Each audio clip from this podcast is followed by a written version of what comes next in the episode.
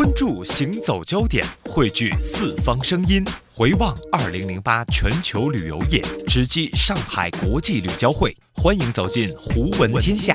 本环节由行走时光与搜狐旅游频道联合呈现。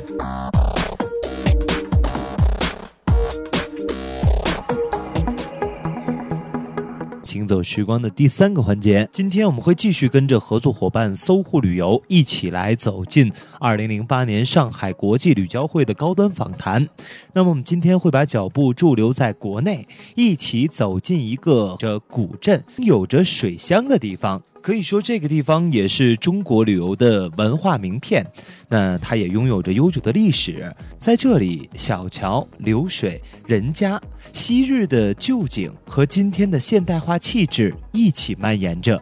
没错，相信您已经猜到了，它就是著名的水乡乌镇。今天就让我们跟着乌镇西栅集团的董事长一起走进这一片水乡风情当中，一起来感受。有别于云南古镇的独到的魅力。各位搜网大家好，现在是搜狐旅游频道 CITM 的新旅游新环境新视角的高端论坛。我们现在请到的嘉宾是桐乡市乌镇古镇旅游投资有限公司董事长陈向红先生，你好。你好。呃，我们知道乌镇应该是在零五年的时候被中青旅收购了百分之六十股权。我们现在乌镇的开发状况是怎么样子的呢？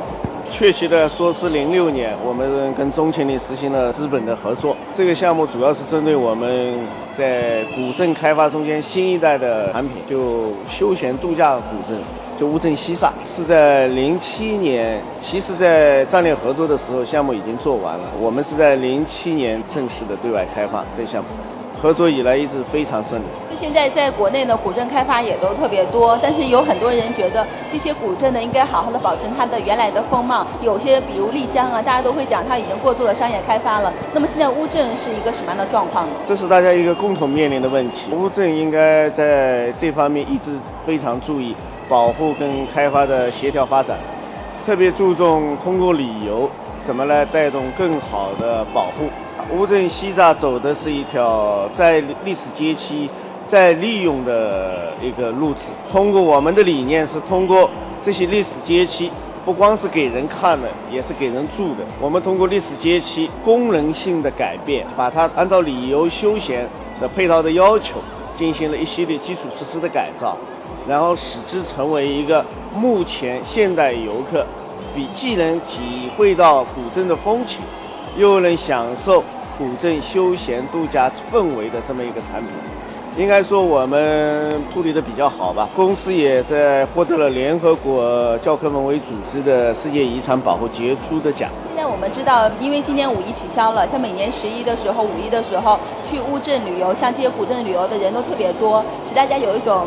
人挤人，或者是特别疲惫的一样感觉，可能也使古镇有一个很严重的一个承受力的问题。那像这样的问题，会不会对于古镇的一些保护工作带来一些负面的影响？我觉得说黄金周的游客过分的集中，肯定会对古镇保护带来很大的压力。但是我觉得说乌镇在这方面还是出到了议案在先，呃，得到了一个有效的处理。呃，由于我们国家休假制度的调整，五一的时候这个问题不是很突出，但是到十一非常突出。我们当天接待游客量超过了五万人，但是由于西沙产品的推出，整个景区范围的扩大，特别是我们西沙强调的是从当日游过渡到两日游、三日游，所以应该到乌镇来，还是保留了，我觉得说。呃，比较古朴的呃水乡风情。知道呢，乌镇呢有很深厚的一个文化的底蕴在里面。那我们在对乌镇的旅游进行开发的同时，怎么能更好的把它这些底蕴和文化都挖掘出来，展示给游客呢？其实你说的问题是一个古镇开发中间的。一个基本性的问题，我认为目前我们国内所有的古镇开发都还停留在仅仅是一个挖掘、整理传统文化的阶段，而我们乌镇恰恰认为这个是仅仅是第一步。这所谓的观光型古镇可能做到这一点就够了，但是你要适合旅游整个产业的发展的要求，适合游客对古镇不断的更高的期望，我觉得这一点还不够。我们乌镇的理念是说，对传统文化要尊重，要挖掘。但是更注重的是在传统文化的保护的前提下，怎么一个更好的传承、更好的一个发扬光大，在这里边就突出了一个从观光到体验的一个转化。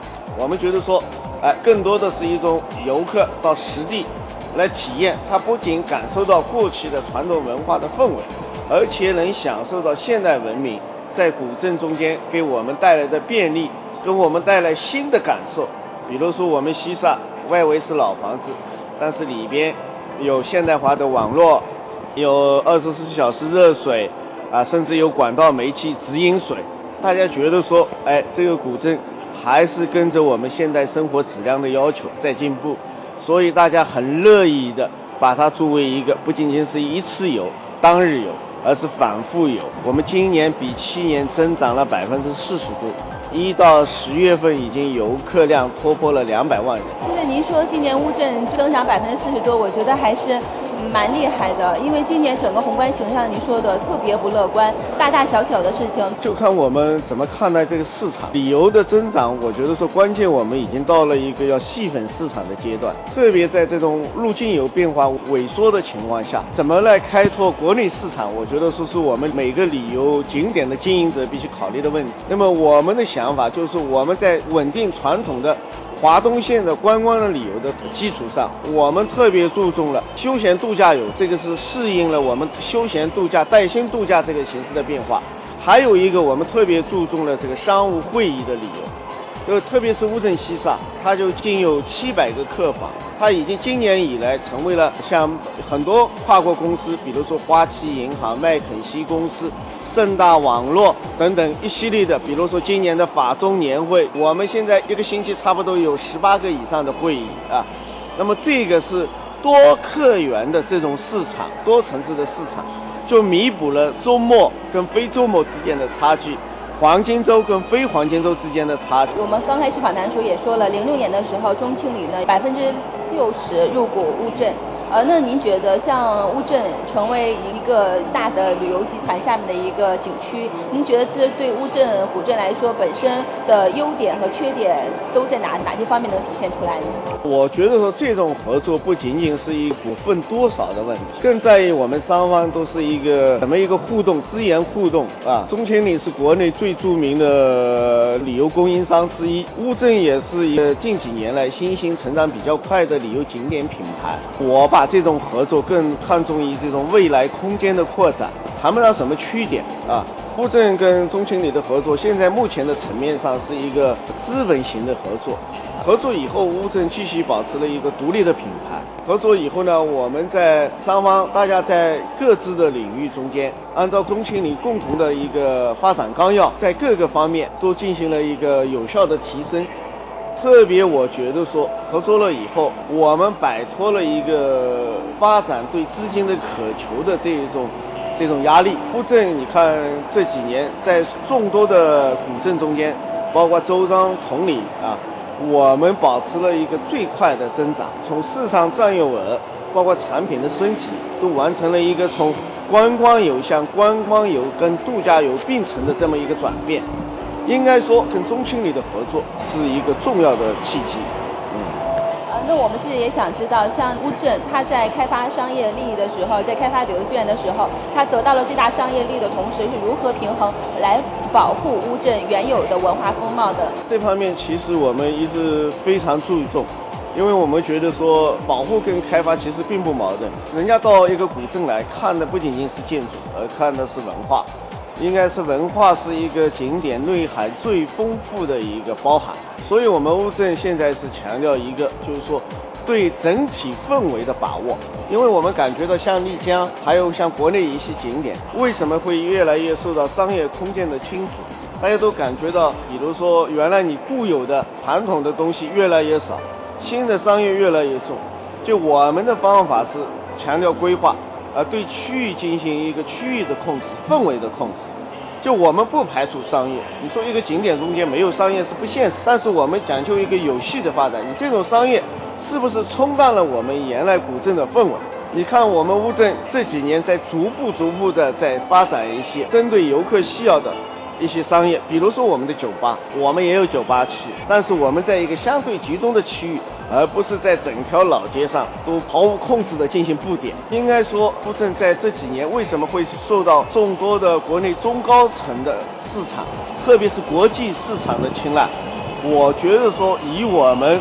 对古镇整个传统氛围的控制是有着很大的关系。今年年初的时候呢，国内呢景区呢刮起了一阵涨价之风。我不知道乌镇景区是否涨价了。乌镇景区从成立到现在没有涨过价，但是我要跟你声明，我们也没有降过价。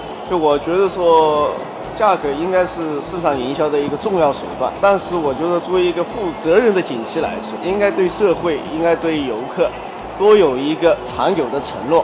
我们觉得说啊，无论是涨价，我们无论是降价，你应该首先考虑到市场的接受，游客的接受。你必须在清晰的定位的前提下，在细分市场的基础上，把我们的产品做强做好，给游客一个满意的享受。我觉得让他物有所值，这才是一个正确的经营之路。